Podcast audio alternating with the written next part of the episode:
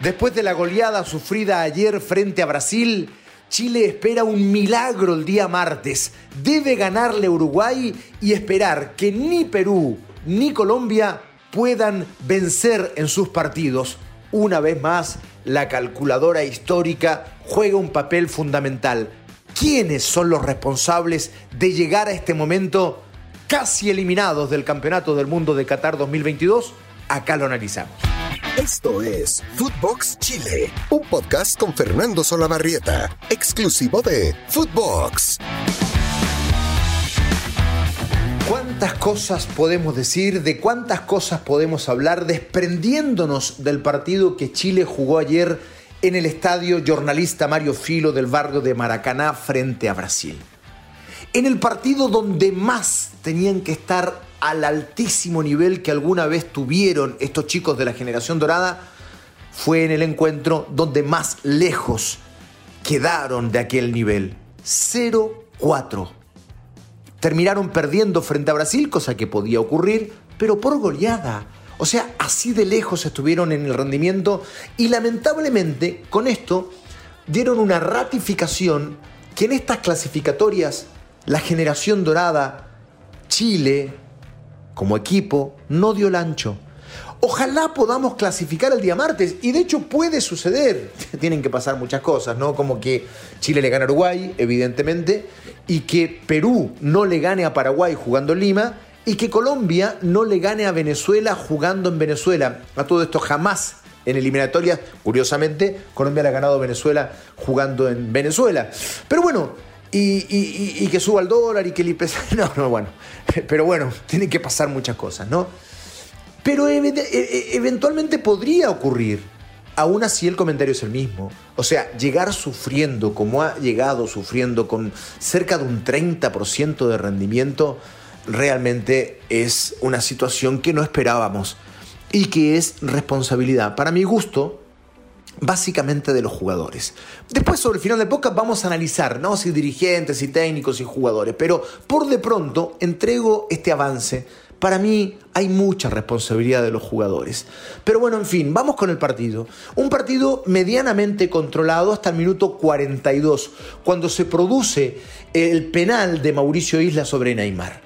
Yo saben que tengo dudas. No voy a responsabilizar a Herrera, el juez del compromiso, ni tampoco al VAR, aunque ustedes saben, yo odio el VAR, lo odio, creo que vino a desfigurar la esencia del fútbol, creo que vino a eh, distorsionar completamente y no entrega justicia, entrega certeza reglamentaria, que es otra cosa, eh, incorporando al fútbol un mecanismo, esta máquina infernal, que por cierto no es el VAR solamente, el VAR es el sistema completo que incluye a los árbitros, por tanto cuando dice no, la máquina no se equivoca, sí, pero el procedimiento incluye a los árbitros y ellos también se equivocan a partir del VAR, por tanto el sistema no está funcionando. Bueno, eh, incorporan eh, al fútbol algo que va contra su esencia porque lo quieren transformar en un deporte de precisión.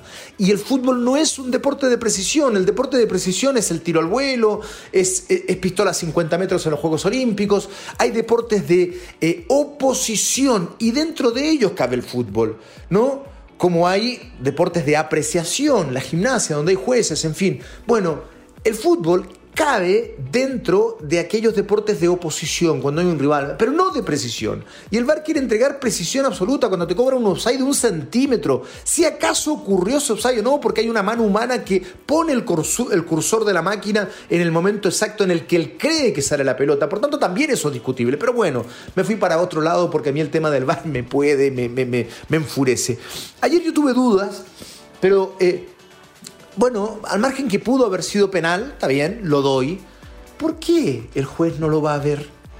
¿Por qué en un cobro tan determinante, tan importante, que habría un partido que, puede incidir en la clasificación de una, de una, selección a un mundial, ¿por qué para darle tranquilidad al equipo al que le cobraste el penal no vas y revisas el VAR? ¿Por qué ese procedimiento se altera? Luego, ya que entramos en el VAR, ¿Por qué la patada en el hombro de Suazo cuando estaba caído de Neymar no fue revisado por el VAR? ¿Por qué el VAR no llamó a Herrera? Le dijo, miren, ojo, acá Neymar debe ser expulsado. Y después, el gol anulado a Vidal, que, es lo que hablaba hace un ratito, un offside de un centímetro. Pero bueno, no voy a responsabilizar al VAR más allá de puntualizar estos errores. Porque cuando te hacen cuatro, fue Brasil el que complicó el partido. Y el propio juego de Chile, que, vuelvo al análisis, tenía controlado el partido en el minuto 42 cuando sucede esta falta penal. Y a partir de ahí, porque te puede ocurrir, hay un error entre dos jugadores chilenos que permite que Neymar enfrente mano a mano a, Mauricio Isla. Pero se te puede ocurrir, o sea, cuando uno piensa un partido con Brasil, tú dices, en algún momento puede estar, puedo estar mano a mano con Neymar dentro del área.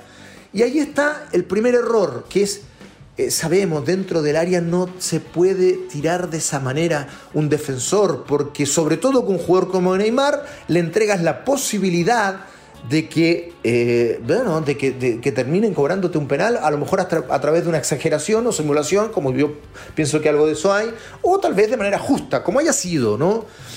Pero eh, el tema es que eso, eso te podía ocurrir, ¿no? Y podías quedar 0-1, como sucedió. Lo que no podía ocurrir eran errores propios, errores no forzados, como se dice en el tenis, eh, como el que ocurrió dos minutos después cuando Bravo, que hizo un muy mal partido, sacó una pelota desde el fondo, se la puso en el pecho un brasileño a 25 metros del arco y después, claro, la abren sobre el sector derecho de la defensa de, Chile cuando entra Vinicius y define y allí no hay responsabilidad de Isla. Porque Isla estaba 50 metros más adelante, el equipo estaba disponiéndose para salir con el pelotazo de Bravo. Por tanto, dicen, Isla no llegó, es que es imposible que llegara. Eh, el equipo estaba dispuesto para la salida e Isla estaba a la mitad de la cancha. No es responsabilidad de Isla el segundo gol. Sí lo es, evidentemente, de Claudio Bravo. Y después en el segundo tiempo, cuando hubo cierta reacción, y acá voy a puntualizar otra cosa, ¿qué tiene que hacer Montesino para ser titular de la selección chilena? ¿Cuánto más tiene que hacer? Este chico demostró que cambia los partidos cada vez que entra. Y aunque ayer estaba Brasil enfrente, también se las arregló para complicar a Arana, a Guillermo Arana, el lateral por izquierda.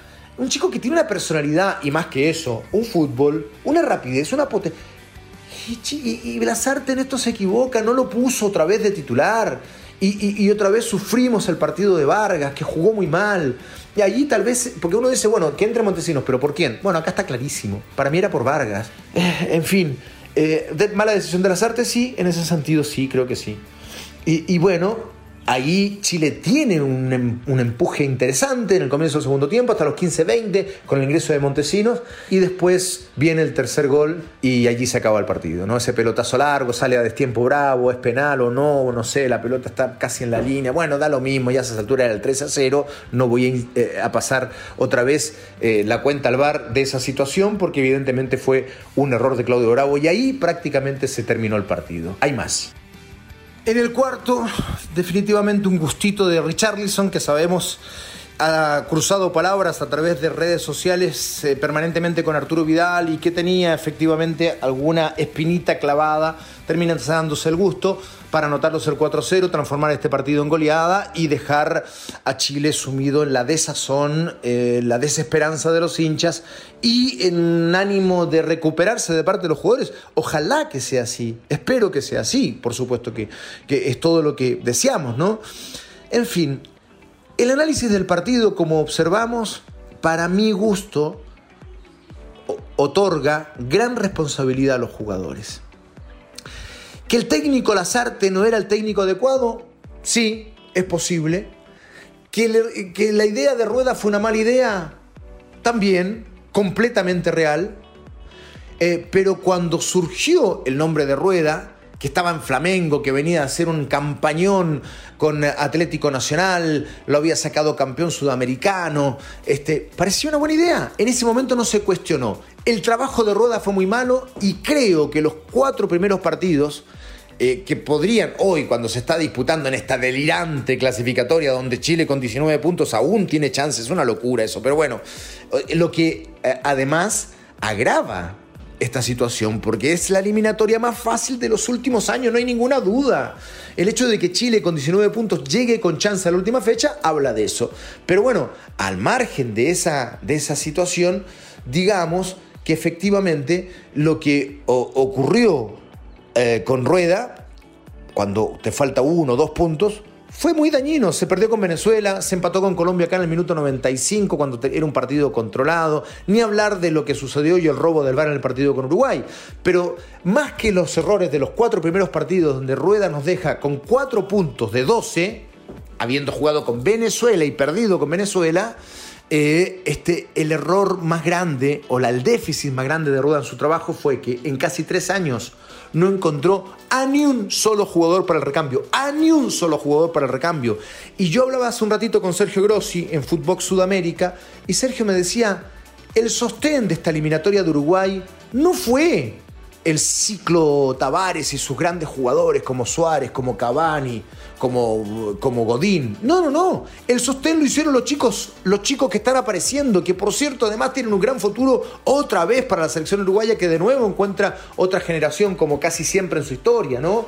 Chicos que van a estar plenos en cuatro años más, o sea, tienen, tienen para otra eliminatoria, a lo menos. Bueno, Chile no. Y Lazarte tuvo ese mérito, encontró a algunos, encontró a Suazo, encontró a Marcelino Núñez, encontró a Montesinos, encontró a Brereton, que aunque Rueda lo detecta, el que lo llama y lo hace jugar es Lazarte, no me digan que Rueda encontró a Brereton. Bueno, el hecho es que eh, allí está el primer error. El sostén de esta eliminatoria otra vez la hizo un, grupo de jugadores al que le debemos tanto y a los que estamos tan agradecidos y los amamos, pero que están muy gastados que ya no están al nivel que, que, necesitaba eh, en esta eliminatoria la selección, lamentablemente. Y aun cuando el martes podemos tener una gran noticia producto de un milagro, igualmente el análisis no puede variar mucho respecto de lo que hoy se está diciendo.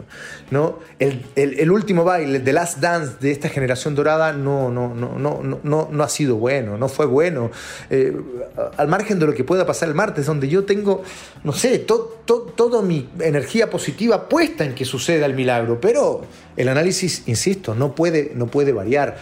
Chile, que tiene un mal campeonato, Chile, que tiene problemas dirigenciales, Chile, que tiene un campeonato, un fútbol donde está captado por los representantes de jugadores, no tenía que eliminar a Brasil, no tenía que eliminar a Argentina. Si ese es el pecado, con todas estas falencias del fútbol chileno, tú tenías que llegar quinto en Sudamérica con este equipazo que alguna vez fue. Y no han sido capaces, están séptimos. Estamos, ok, incluyámonos, no solo las victorias. Y, eso, eso es lo preocupante, porque cuando dice el campeonato chileno no ayuda, ¿ayudará tanto el campeonato ecuatoriano a la selección de ese país? ¿Ayudará tanto el campeonato peruano a la selección de ese país? Porque con esos equipos estamos peleando, no con Brasil y Argentina. Eran cinco cupos, tenías que sacar o Ecuador o Perú. y eventualmente Colombia, que, sí me parece un equipo tal vez de una condición distinta y que no, no, no ha resultado, pero es un equipo por a nivel de jugadores tal vez este, en otro escalón. Está bien, pero quinto, no, no fuiste capaz de llegar quinto como no sucedió en Rusia tampoco. Hasta ahora, ¿ah? hasta ahora. Capaz que el martes nos quedamos quinto, insisto. Y, y le doy, le doy y hablo del milagro. Pero bueno, eh, el hecho es que por eso yo responsabilizo a los jugadores. Mala elección de rueda, error dirigencial. No está la Lazarte a la altura de esta selección, sí, error dirigencial. Pero seamos claros, para llegar quintos, esas decisiones no eran tan incidentes. No, este equipo con Lazarte, que trabaja bien, tal vez no como nosotros quisiéramos, ¿no? Eh, este equipo estaba acostumbrado a ir para adelante. Primero, no sé si este equipo con 33, 34 años pudiera jugar como jugaba hace 5 o 7 años. Primero es eso. Segundo, ¿qué técnico juega así? Si prácticamente no hay. Nosotros nos mal acostumbramos de muy buena manera, disfrutando de dos técnicos que jugaban de esa manera, como Bielsa y San Paoli, que además estaban dentro de los mejores técnicos del mundo. Bielsa llegó en esa condición y San Paoli se fue siendo uno de los mejores técnicos del mundo. Pero después de eso, cuesta mucho encontrar un técnico que juegue de esa manera en primer lugar, ¿no? Eh, pero bueno, eh, eso eso sí fue un error dirigencial, no elegir los técnicos adecuados, pero luego, insisto, la responsabilidad mayor es de los jugadores, porque tenías que entrar quinto, y para este equipo entrar quinto era un objetivo completamente abordable.